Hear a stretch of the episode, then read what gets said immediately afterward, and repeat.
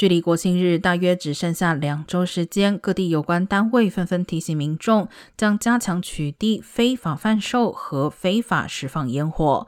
其中，洛杉矶市范围内全面禁止放烟花。市检察长富尔强调，严重干旱情况下，烟花更加剧火灾危险。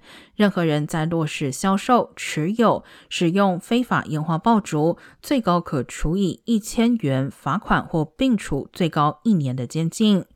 烟花也会使自闭症或其他感官问题患者、患有创伤后应激障碍的人和宠物带来痛苦。